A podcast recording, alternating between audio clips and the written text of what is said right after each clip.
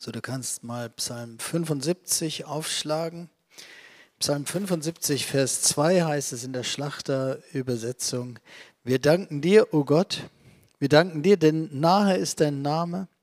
Man verkündet deine Wundertaten. Wir danken dir, o oh Gott, wir danken dir, denn nahe ist dein Name. Man verkündet deine Wundertaten. So, wir haben reichlich Wunder jetzt wirklich diese Woche erlebt und ich möchte das gerne auch nochmal wirklich, wirklich so ausdrücken. Dorothee hat es schon gesagt, aber ich bin unglaublich dankbar für jeden Einzelnen hier.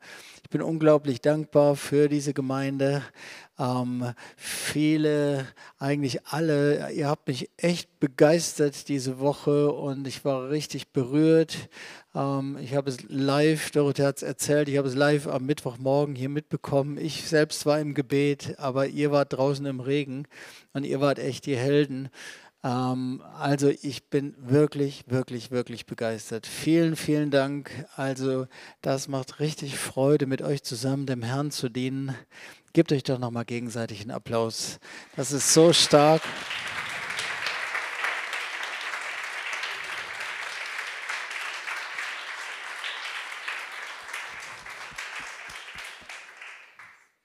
So, ich lese nochmal diesen Vers, Psalm 75, Vers 2. Wir danken dir, o oh Gott, wir danken dir, denn nahe ist dein Name. Man verkündet deine Wundertaten. Das Wort Wundertaten heißt im Hebräisch, geht äh, die Wurzel oder ja, dieses Wort ist eigentlich ein Verb, das heißt Pala. Und das ist, hat eine ganz interessante Bedeutung, weil das heißt nämlich erstmal was ganz anderes, eigentlich erst das Gegenteil von einem Wunder. Nämlich das heißt, zu schwierig sein, unmöglich sein. Etwas, das über die Kraft und die Möglichkeiten von jemand hinausgeht. Das ist erstmal dieses Verb pala. Zu schwierig sein, unmöglich sein. Etwas, das über die Kraft und Möglichkeiten von jemand hinausgeht. Und dann ist die zweite Bedeutung dann ein Wunder. Wundertaten. Und da steckt eine ganz coole Botschaft drin in dieser doppelten Bedeutung. Das ist wie zwei Seiten derselben Medaille. Wunder passieren da, wo vorher Herausforderungen waren. Wunder passieren da, wo vorher Schwierigkeiten waren. Wunder passieren da, wo vorher Dinge unmöglich waren. Da passieren Wunder. Wunder passieren nicht da, wo alles nice und easy ist und es eigentlich kein Wunder braucht. Wunder passieren da, wo es ein Wunder braucht. Und deswegen ist oft vor einem Wunder erst die Schwierigkeit. Vor einem Wunder erst die Herausforderung. Vor einem Wunder sieht es erstmal unmöglich aus. Ein Wunder ist eine schwierige, herausfordernde, unmögliche Situation, in die der Herr hineingekommen ist und etwas gemacht hat. Und es ist einfach so, der Herr wird von manchen Dingen so richtig angezogen. Er wird angezogen von Demut, er wird angezogen von einem zerbrochenen Geist und er wird angezogen von dem Wort unmöglich. Unmöglich, das liebt der Herr. Und Wunder gibt es irgendwie nur da, wo vorher was richtig schwierig war. Wunder gibt es eigentlich nur da, wo vorher eine riesen Herausforderung war. Wunder gibt es eigentlich nur da, wo vorher Dinge unmöglich waren.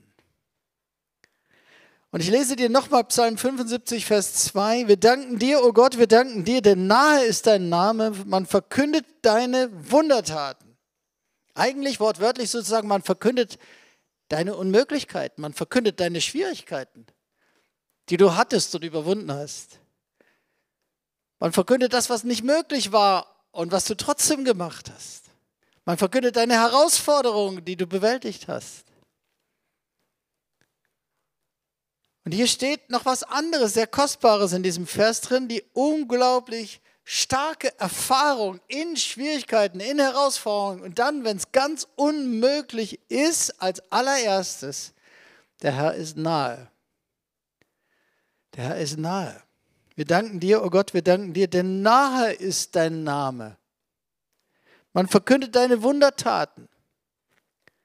Denn nahe ist dein Name. Und das ist das, was wir am allermeisten brauchen, wenn Schwierigkeiten da sind, wenn Herausforderungen da sind, wenn Dinge unmöglich aussehen. Was wir brauchen ist, als allererstes erstmal Nähe Gottes, dass der Herr nahe ist, dass der Herr da ist. So, wenn man sich das Ganze anschaut, dann ist die Konsequenz davon, wenn Menschen Schwierigkeiten aus dem Weg gehen, wenn Menschen Herausforderungen aus dem Weg gehen, wenn sie äh, Unmögliches versuchen in ihrem Leben zu vermeiden, und wir sind oft gerne so, dass wir alles sicher haben wollen, dass wir alles irgendwie auch möglichst ohne Herausforderungen haben wollen. Wer liebt Herausforderungen? Okay. Ich weiß nicht, ob du jetzt ganz ehrlich bist. Also manche vielleicht schon. Ich denke, manche lieben wirklich Herausforderungen, aber manche eben nicht. Ja, ist vielleicht auch manchmal unterschiedlich, je nachdem, um was es geht. Aber manche, denke ich, vermeiden es auch gerne. Oder manchmal vermeiden wir es auch gerne, vor irgendeiner unmöglichen Situation zu stehen, in einer riesen Herausforderung zu stehen, vor einem riesen Berg zu stehen, wo man überhaupt nicht weiß, wie soll das gehen. Aber wenn wir dem aus dem Weg gehen, dann ist eine ganz einfache Konsequenz, eigentlich eine ganz schreckliche Konsequenz. Wir berauben uns nämlich starker Erfahrungen der Nähe Gottes. Das ist das allererste. Wir berauben uns starker Erfahrungen der Nähe Gottes. Und es ist tatsächlich manchmal so, Christen, die versuchen, alles zu vermeiden, was irgendwie zu herausfordernd, zu schwierig ist, unmöglich ist, sind dann manchmal auf der anderen Seite diejenigen, die wenig erzählen können, was sie mit Gott erlebt haben. Wenn wir all dem aus dem Weg gehen, Glaubensherausforderungen aus dem Weg gehen, berauben wir uns selbst starke Erfahrung der Nähe Gottes. Und deswegen, das klingt zwar ein bisschen paradox, weil natürlich ist es so, dass der Herr uns liebt, aber gerade weil er uns liebt, ist es so, dass er uns gar nicht unbedingt jede Herausforderung erspart.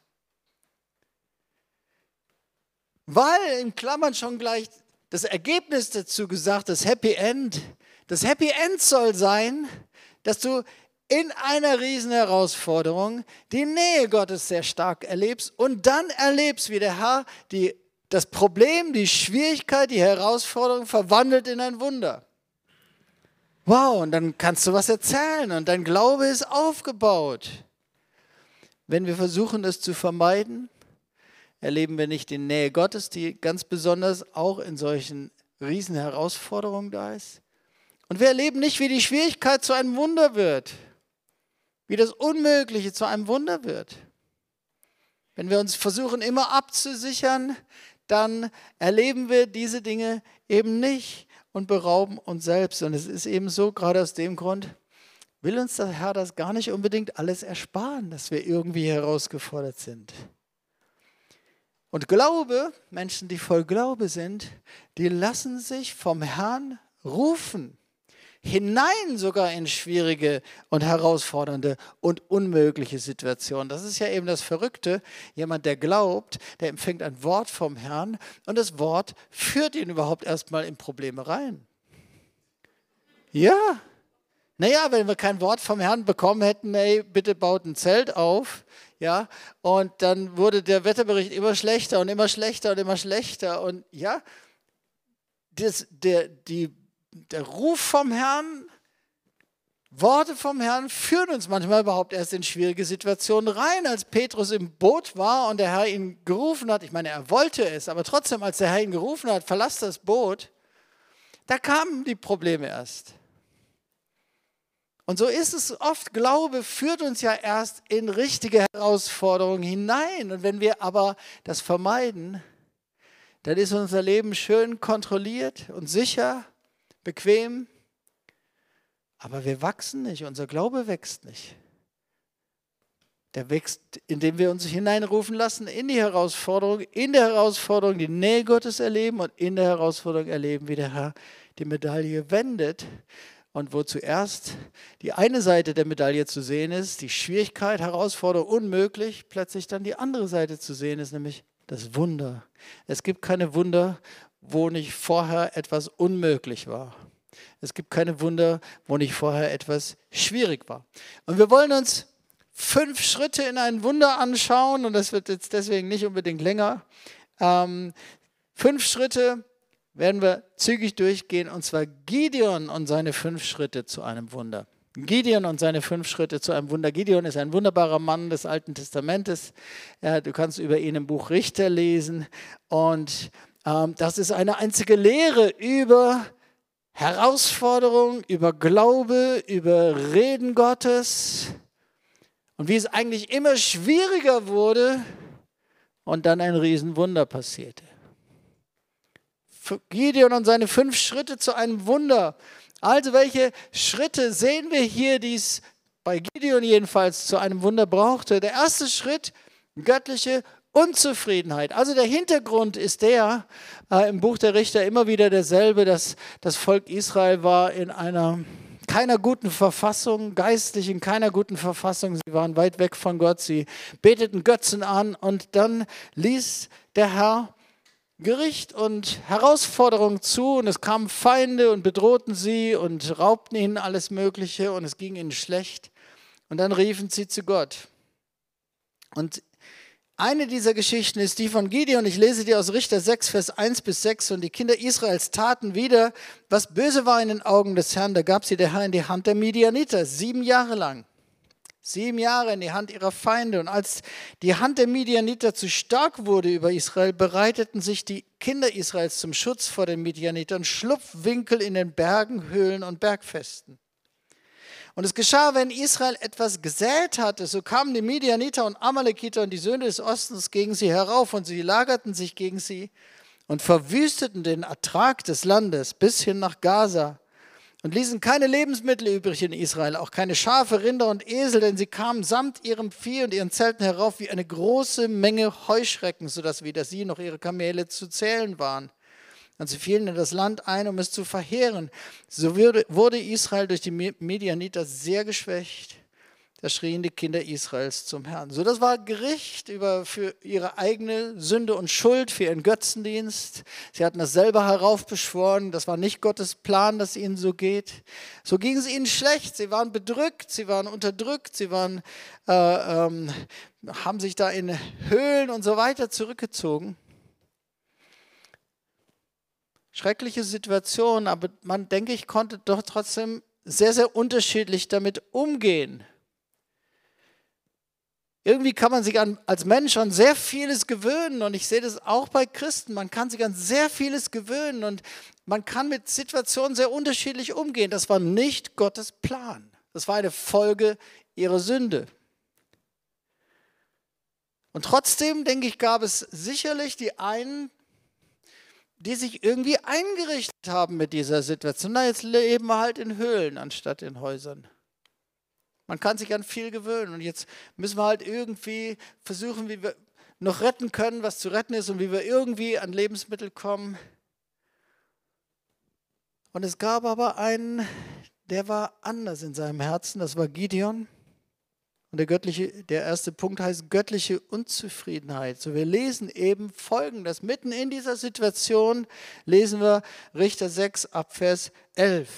Und der Engel des Herrn kam und setzte sich unter die Terebinte bei Ophra. Die gehörte Joas dem Abiesriter und sein Sohn Gideon drosch Weizen in der Kälte, um ihn vor den Midianitern in Sicherheit zu bringen. Da erschien ihm der Engel des Herrn und sprach zu ihm, der Herr ist mit dir, du tapferer Held. Gideon aber sprach zu ihm, ach mein Herr, wenn der Herr mit uns ist, warum hat uns dann dies alles getroffen? Und wo sind alle seine Wunder, von denen er uns von denen uns unsere Väter erzählten, indem sie sprachen, hat der Herr uns nicht aus Ägypten herausgeführt.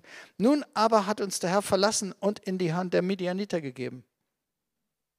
So, da kommt der Engel, setzt sich hin, spricht Gideon an. Der Herr ist mit dir, du tapferer Held.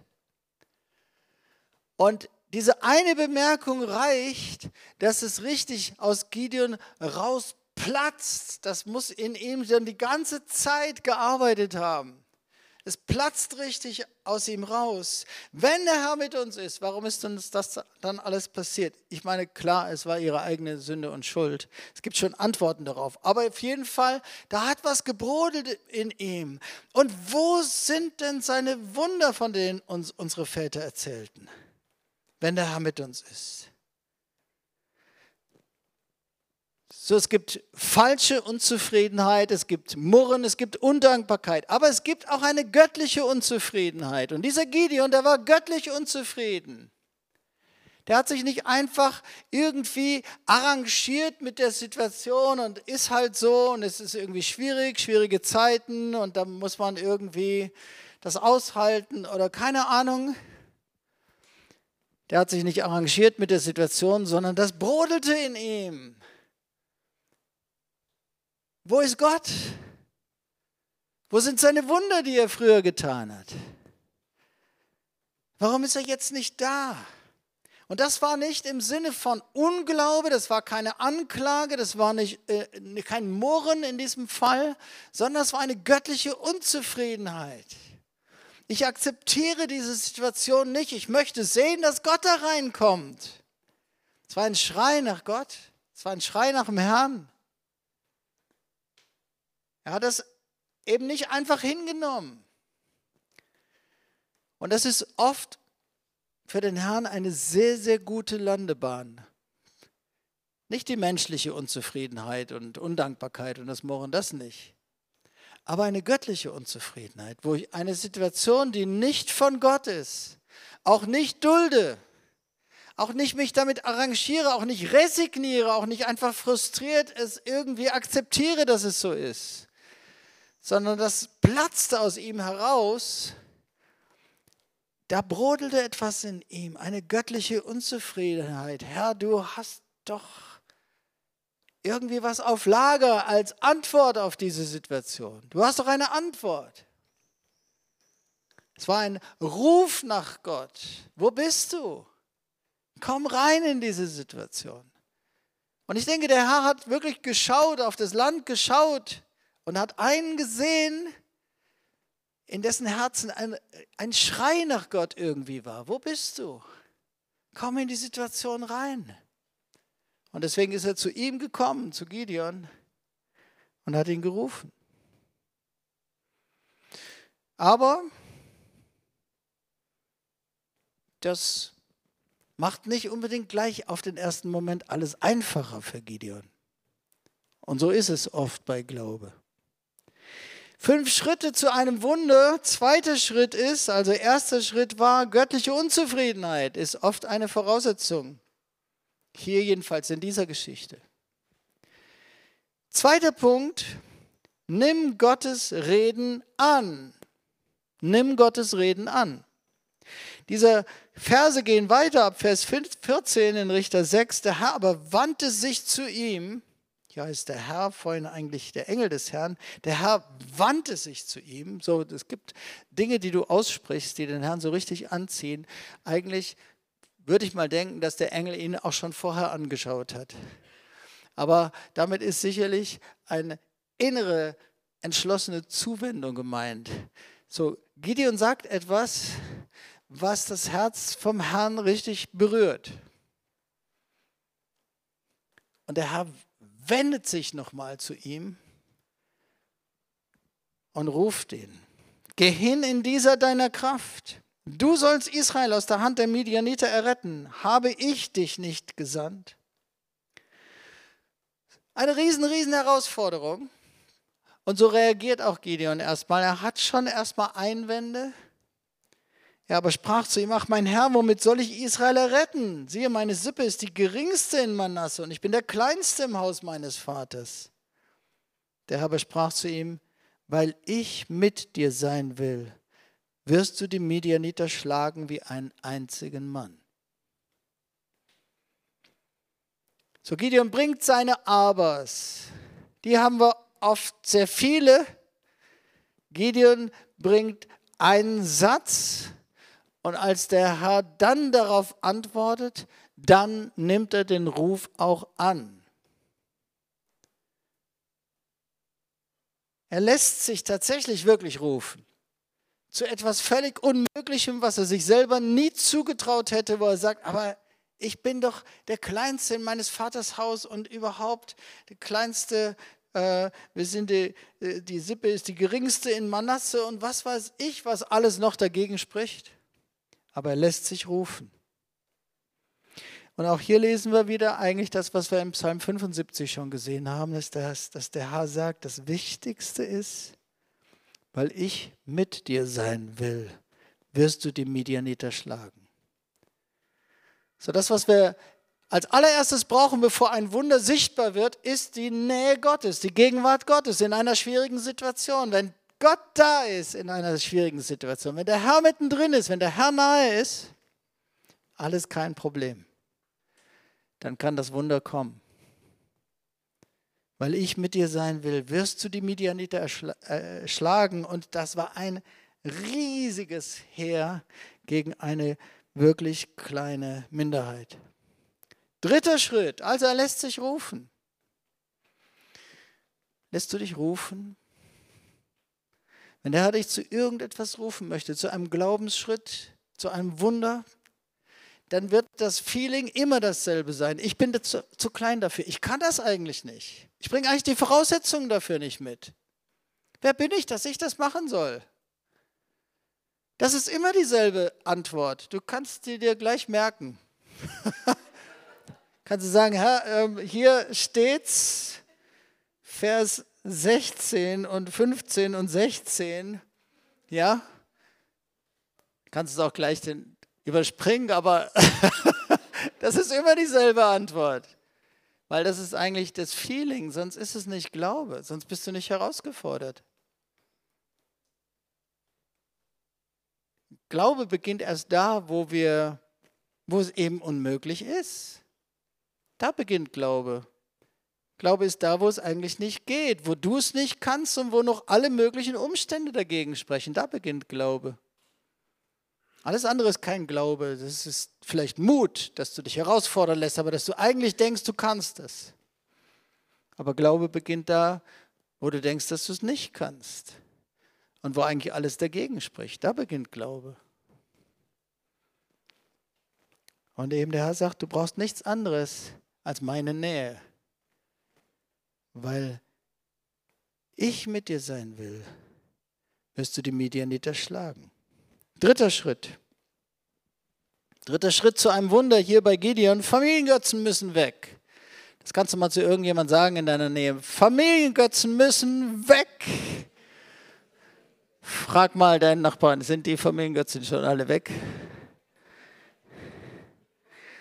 So, das ist ein interessanter Schritt, den wir manchmal nicht so ganz auf der Platte haben, aber jetzt hat Gideon mit seiner göttlichen Unzufriedenheit schon den Herrn gelockt, dass er zu ihm gekommen ist.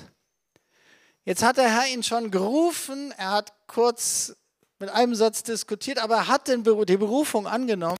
Aber bevor es jetzt weitere Schritte geht zu dem Wunder, ist ein ganz wichtiger Schritt mittendrin, der Schritt, dritte Schritt. Familiengötzen müssen weg. Wir lesen Römer 6 ab Vers 25. Und in jener Nacht sprach der Herr zu ihm, nimm den Stier, der deinem Vater gehört, und zwar den zweiten Stier, der siebenjährig ist, und reiße den Altar des Baal nieder, der deinem Vater gehört, und haue das Aschera-Standbild um, das dabei ist. Und baue dem Herrn, deinen Gott, oben auf dem Gipfel dieser Bergfeste durch Aufschichtung einen Altar, nimm den zweiten Stier und opfere ein Brandopfer mit dem Holz des Aschera-Standbilds, das du umhauen wirst. In jener Nacht sprach der Herr zu ihm, und er machte es dann auch in der Nacht. So Familiengötzen hindern uns immer dem Ruf Gottes zu folgen. Familiengötzen hindern uns überhaupt Gott zu folgen. Aber sie hindern uns auch, wenn Gott uns konkret ruft, sei es eine Lebensberufung, aber sei es auch ein Ruf zu bestimmten Schritten, ein Ruf zu bestimmten Taten, ein Ruf zu bestimmten Wundern, zu denen Gott uns gebrauchen möchte. Familiengötzen stehen im Weg. Sie hindern uns. Familiengötzen hindern uns, Glaubensschritte zu gehen. Dann hast du in deinem Kopf immer die Frage, was wird wohl die Familie sagen?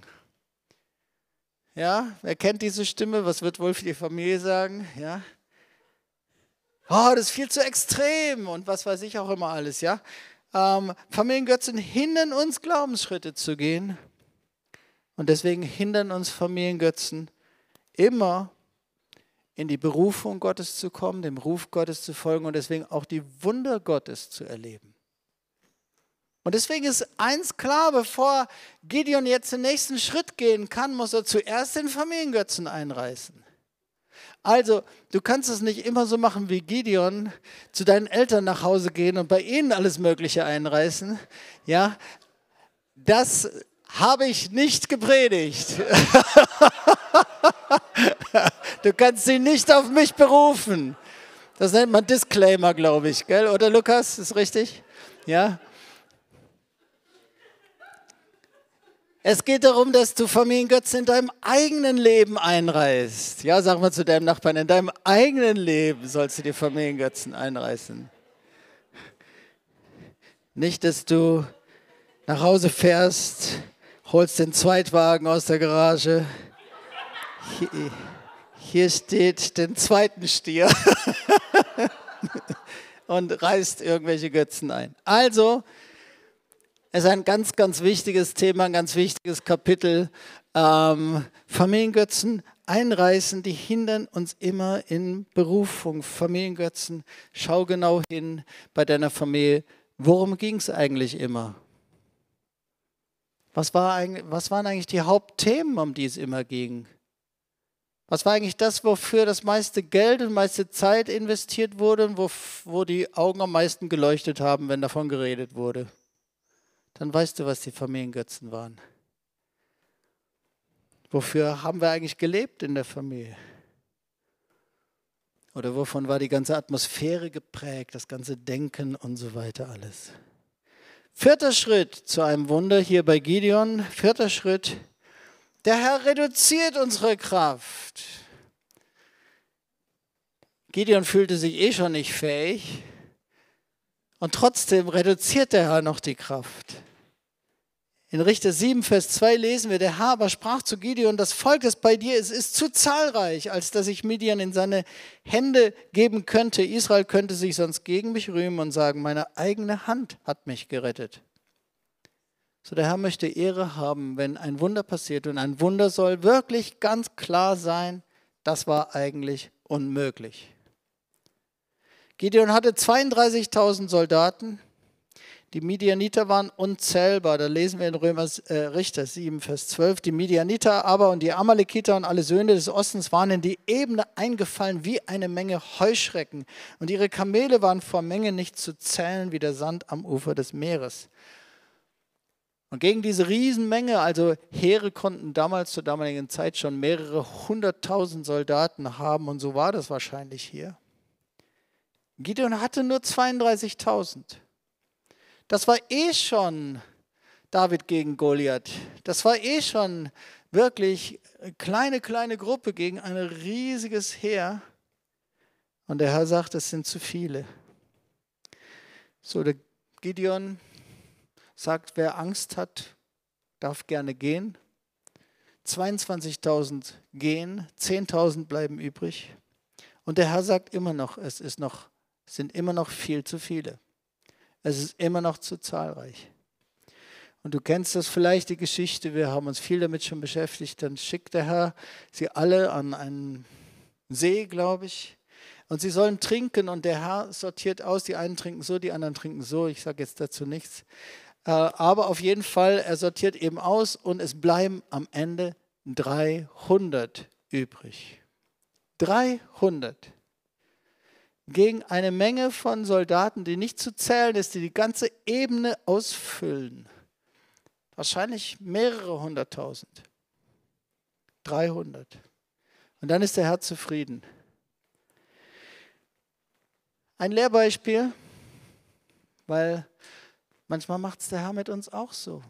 Dann kommen noch irgendwelche Schwierigkeiten und du fühlst dich noch schwächer als am Anfang.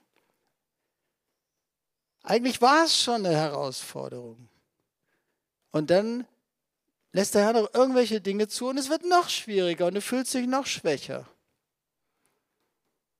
Sodass du hinterher auch noch deutlicher weißt, wie groß das Wunder war und wie sehr es wirklich einfach der Herr war. Wie gesagt, der Herr liebt unmöglich und er spitzt die ganze Situation fast unerträglich zu, wo du denkst, also jetzt ist es Dreimal unmöglich. War ja schon am Anfang unmöglich. Aber jetzt erst recht.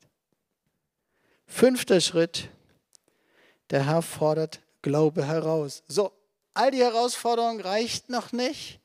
Der Herr setzt noch eins drauf.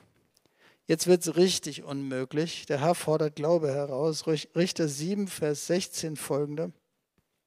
Und er, nämlich Gideon, teilte die 300 Mann in drei Abteilungen und gab ihnen allen Schofarhörner in die Hand und leere Krüge und brennende Fackeln darin. Und er sprach zu ihnen, schaut auf mich und macht es ebenso. Siehe, wenn ich an den Rand des Heerlagers komme, von mehreren hunderttausend Soldaten wahrscheinlich, so macht auch ihr es, wie ich es mache. Wenn ich und alle, die mit mir sind, in das Horn stoßen, sollt, sollt auch ihr rings um das ganze Lager in die Hörner stoßen und rufen für den Herrn und Gideon. Als nun Gideon und die hundert Mann, die bei ihm waren, an den Rand des Heerlagers kamen, zu Beginn der mittleren Nachtwache, als man eben die Wachen aufgestellt hatte, stießen sie in die Hörner und zerschlugen die Krüge in ihren Händen. Da stießen alle drei Abteilungen in die Hörner und zerbrachen die Krüge. Sie aber hielten mit ihrer linken Hand die Fackeln und in ihrer rechten Hand die Hörner zum Blasen und sie riefen ein Schwert für den Herrn und für Gideon. So, Du musst dir die Situation mal richtig vorstellen. Ich weiß nicht, vor vielen Jahren habe ich irgendeinen Prediger darüber predigen hören. Da hat er es so richtig schön anschaulich äh, gemacht. Stell dir einfach mal vor, diese Strategie, ähm, die Gideon seinen 300 Leuten gesagt hat, was der Herr ihm gesagt hat. So, sie umringen mit 300 Mann ein riesiges Heer mit Schofarhorn und einem Krug mit einer brennenden Fackel drin, damit man das Feuer nicht gleich sieht. Es ist Nacht. Jetzt stell dir mal eine riesige Ebene vor, ein riesiges Heer und 300 Leute, die in drei Gruppen sich also da herum sortieren. Und dann Schofarhorn blasen und den Krug zerschlagen und dann so da stehen. Und das ist so die Situation, wo du dann denkst, okay, jetzt haben wir alles gemacht, was der Herr gesagt hat. Jetzt stehen wir hier, wir haben geblasen, wir stehen hier mit unserer Fackel und Schofarhorn und haben gerufen für den Herrn und für Gideon. So, ja, jetzt solltest du kommen. jetzt solltest du was machen. Also ähm, bisher war Glaubensschritt, aber jetzt ja, solltest du wirklich nicht zögern. Jetzt solltest du wirklich ganz schnell hier bitte eingreifen. Also die Situation ist schon so richtig, richtig krass. Und es ist ein ganz krasses Beispiel für etwas, was ein wirklicher, wirklicher Glaubensschritt ist. Es war völlig klar. Also wenn jetzt nicht der Herr irgendwie eingreift, dann war es das. Dann, also Herr, entweder wir haben uns jetzt hier vertan, dann stehen wir hier jetzt ganz, ganz dumm da. Und nicht nur das, sondern dann kostet es uns gleich unser Leben. Oder du greifst jetzt ein. Und eigentlich, das ist Glaube. Das ist Glaube, einen Schritt zu tun, etwas zu tun. Der Herr hat es dir gesagt, du machst einen Schritt. Es ist eigentlich völlig verrückt. So, und entweder du wirst jetzt total blamiert, entweder es geht jetzt total in die Hose, es wird jetzt total gefährlich, oder jetzt passiert das Wunder. Also viel mehr andere Möglichkeiten gibt es jetzt nicht. Ein Glaubensschritt ist eben nochmal so richtig, es war ja schon alles unmöglich, aber das ist der Schritt nochmal so richtig rein in eine total unmögliche Situation. Ein bewusster eigener Schritt nochmal da rein, weil der Herr es gesagt hat. Es ist eben wie Petrus aus dem Boot auf das Wasser steigt und jeder weiß, ich meine, der war Fischer, der hat sein Leben lang bis dahin auf dem See verbracht und er wusste, dass Wasser nicht hält. Ja, er wusste, dass Wasser nicht hält. Ein Glaubensschritt ist ein Schritt hinein in eine völlig schwierige, herausfordernde oder völlig unmögliche Situation, eben weil der Herr geredet hat. Noch richtig der Schritt rein in eine unmögliche Situation. Im Vertrauen auf den Herrn. Und das ist das, was der Herr liebt. Wenn jemand wirklich bereit ist, einen Schritt zu tun, der ihn entweder völlig, völlig lächerlich machen kann oder jetzt richtig in Schwierigkeiten bringen kann, im Extremfall sogar sein Leben kosten kann oder eine Menge Geld oder was auch immer alles. Und er weiß einfach, ich weiß, Gott hat mir das gesagt und ich mache diesen Schritt und ich kann den jetzt nur tun im Vertrauen darauf, dass der Herr dann etwas tut. Das ist ein Glaubensschritt. Solche Glaubensschritte, das liebt der Herr. Das zieht ihn an. Das ist wie ein Gebet was sein Herz total berührt. Das ist wie Anbetung, weil Vertrauen ist immer Anbetung. Wenn wir Gott vertrauen, das betet ihn extrem an. Das berührt sein Herz. Und das belohnt der Herr. Dorothee hat ja, sie wusste auch nicht, worüber ich predige. Ähm, Glaubensschritte belohnt der Herr mit seiner Nähe und dann eben auch mit seinem Wunder, mit seinen Wundern. Die Band kann schon mal nach vorne kommen. Und deswegen, das war für mich auch diese Woche auch Dinge, die ich selbst erlebt habe, aber auch gerade am Mittwoch, ich habe eure Glaubensschritte gesehen. Natürlich war ich auch daran beteiligt, aber ich war nicht der, der draußen stand und das Zelt aufgebaut hat. Aber es war ein Lehrbeispiel über Glaube und über Wunder diese Woche. Und der Herr liebt es so sehr, Wunder zu tun. Und ich lade dich ein, dass du einfach mal darüber nachdenkst, wenn du jetzt aus den letzten Wochen, Monaten oder sogar aus den letzten Jahren wenig Erfahrung, besondere Nähe Gottes erzählen kannst und wenig besondere Wunder erzählen kannst. Dann denk doch mal drüber nach und check doch mal dein Leben, ob du Situationen, die dich herausfordern, eben gerade vermeidest. Versuchst zu verhindern. Herausforderungen versuchst zu verhindern, Schwierigkeiten versuchst zu verhindern, Unmögliches erst recht zu versuchst zu verhindern. So am liebsten versuchst dein Leben abzusichern und eben nicht gerade etwas zu tun, was dich extrem herausfordert, völlig an Grenzen bringt, was eigentlich unmöglich ist. So, wenn wir das vermeiden wollen oder wenn wir das vermeiden, weil wir so ein Sicherheitsbedürfnis haben, und das haben wir doch ganz schön viel, oder auch ein Bequemlichkeitsbedürfnis, wenn wir das vermeiden wollen, dann berauben wir uns selbst. Es gibt besondere Nähe Gottes wo Menschen Schritte des Glaubens gehen. Es gibt besondere Nähe Gottes, wo Menschen im Vertrauen auf Gott Dinge tun, die sie eigentlich nicht können. Wo auch alles Mögliche vielleicht dagegen spricht. Aber Gott hat geredet.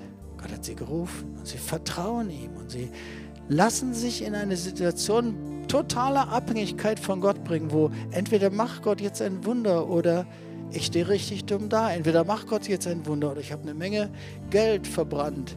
Oder entweder macht Gott jetzt ein Wunder oder ich habe richtig Schwierigkeiten. Aber wenn wir das vermeiden, versuchen zu vermeiden, dann wird unser Leben normal. Dann erleben wir all die Dinge, die Menschen ohne Gott um uns herum auch erleben. Dann können wir all die Dinge, die Menschen ohne Gott um uns herum auch können. Dann können wir all die Dinge nicht, die Menschen um uns herum ohne Gott auch nicht können. Dann wird unser Leben sehr alltäglich und sehr normal. Ein Leben von Menschen, die Gott nicht kennen.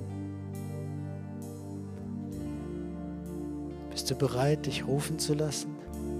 Bist du bereit, Glaubensschritte zu gehen, dich rufen zu lassen zu Glaubensschritten und dadurch besondere Nähe Gottes und dann auch seine Wunder zu erleben. Ich möchte dir noch schnell den Abschluss lesen. Also Gideon mit seinen 300.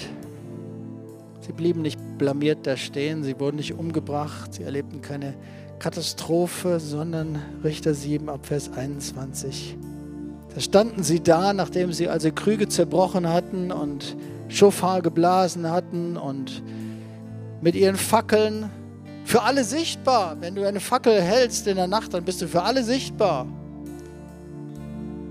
Und jeder blieb an seinem Platz stehen um das Lager her, aber das ganze Lager rannte, schrie und floh, denn während die 300 Mann in die Hörner stießen, richtete der Herr in dem ganzen Lager das Schwert eines jeden gegen den anderen. Und das Heer, Heer floh bis Bet Sita gegen Zererat, bis an das Ufer von Abel Mechola bei Tabat. Es ist ein Riesenwunder passiert. Diese 300, die so nichts waren gegen dieses ganze riesige Heer die da standen auch noch mit Fackeln im Licht. Jeder konnte sie sehen. Sie hatten einfach Glaubensschritte gemacht. Und der Herr hatte zu Gideon gesagt, weil ich mit dir sein will, deswegen wirst du die Medianiter schlagen. Weil ich mit dir sein will. Wow, was ist das kostbar? Der Herr will, dass wir das erleben, dass der Herr mit uns ist dass der Herr da ist und dass der Herr Dinge tut, die unmöglich waren. Und dass du in einer besonderen Weise seine Nähe erlebst, in einer solchen Abhängigkeit von ihm, aber dann auch seine Wunder siehst. Siehst, wie er diese Medaille wendet von dem, was schwierig war, zu schwierig, eigentlich unmöglich, was deine Möglichkeiten völlig über, gesprengt hat, völlig überstiegen hat. Und dann dreht es dir herum und es wird ein Wunder daraus sodass du ihn loben kannst und ehren kannst. So wie es im Psalm 75, Vers 2 steht. Wir danken dir, oh Gott, wir danken dir, denn nahe ist dein Name. Man verkündet deine Wundertaten.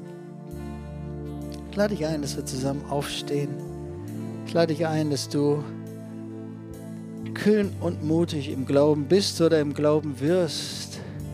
Und wo du bis jetzt sehr, sehr, sehr auf Sicherheit geschaut hast, rufe ich dich, dass du umkehrst und anders anfängst zu denken und bereit bist, Sicherheiten hinter dir zu lassen und zu glauben und im Vertrauen auf Gott, auf sein Wort Schritte zu gehen und seine Nähe zu erleben und seine Wunder zu erleben.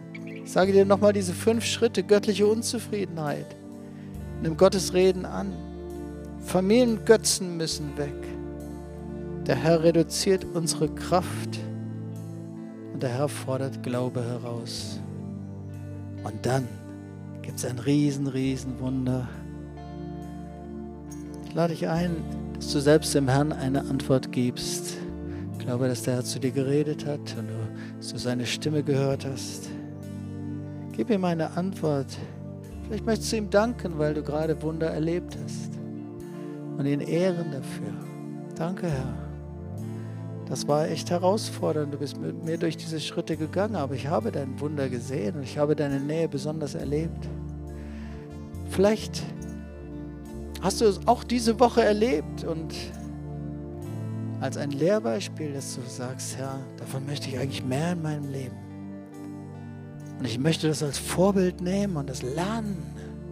Und ich gebe dir mein Ja, dass du mich herausfordern darfst. Und vielleicht war es auch so, dass in, in dir etwas dagegen stand und was es wirklich immer versucht hat zu vermeiden, wenn der Herr dich eigentlich rufen wollte in eine herausfordernde Situation und dich nur deswegen da reinrufen wollte, weil er dich liebt und weil er wollte, dass du ihn erlebst, seine Nähe erlebst und sein Wunder erlebst und aufgebaut wirst.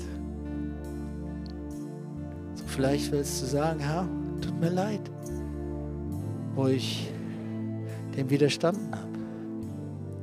Und ich lasse mich gerne herausfordern. Gib dem Herrn selbst persönlich eine Antwort, dann wollen wir auch gleich noch zusammen beten.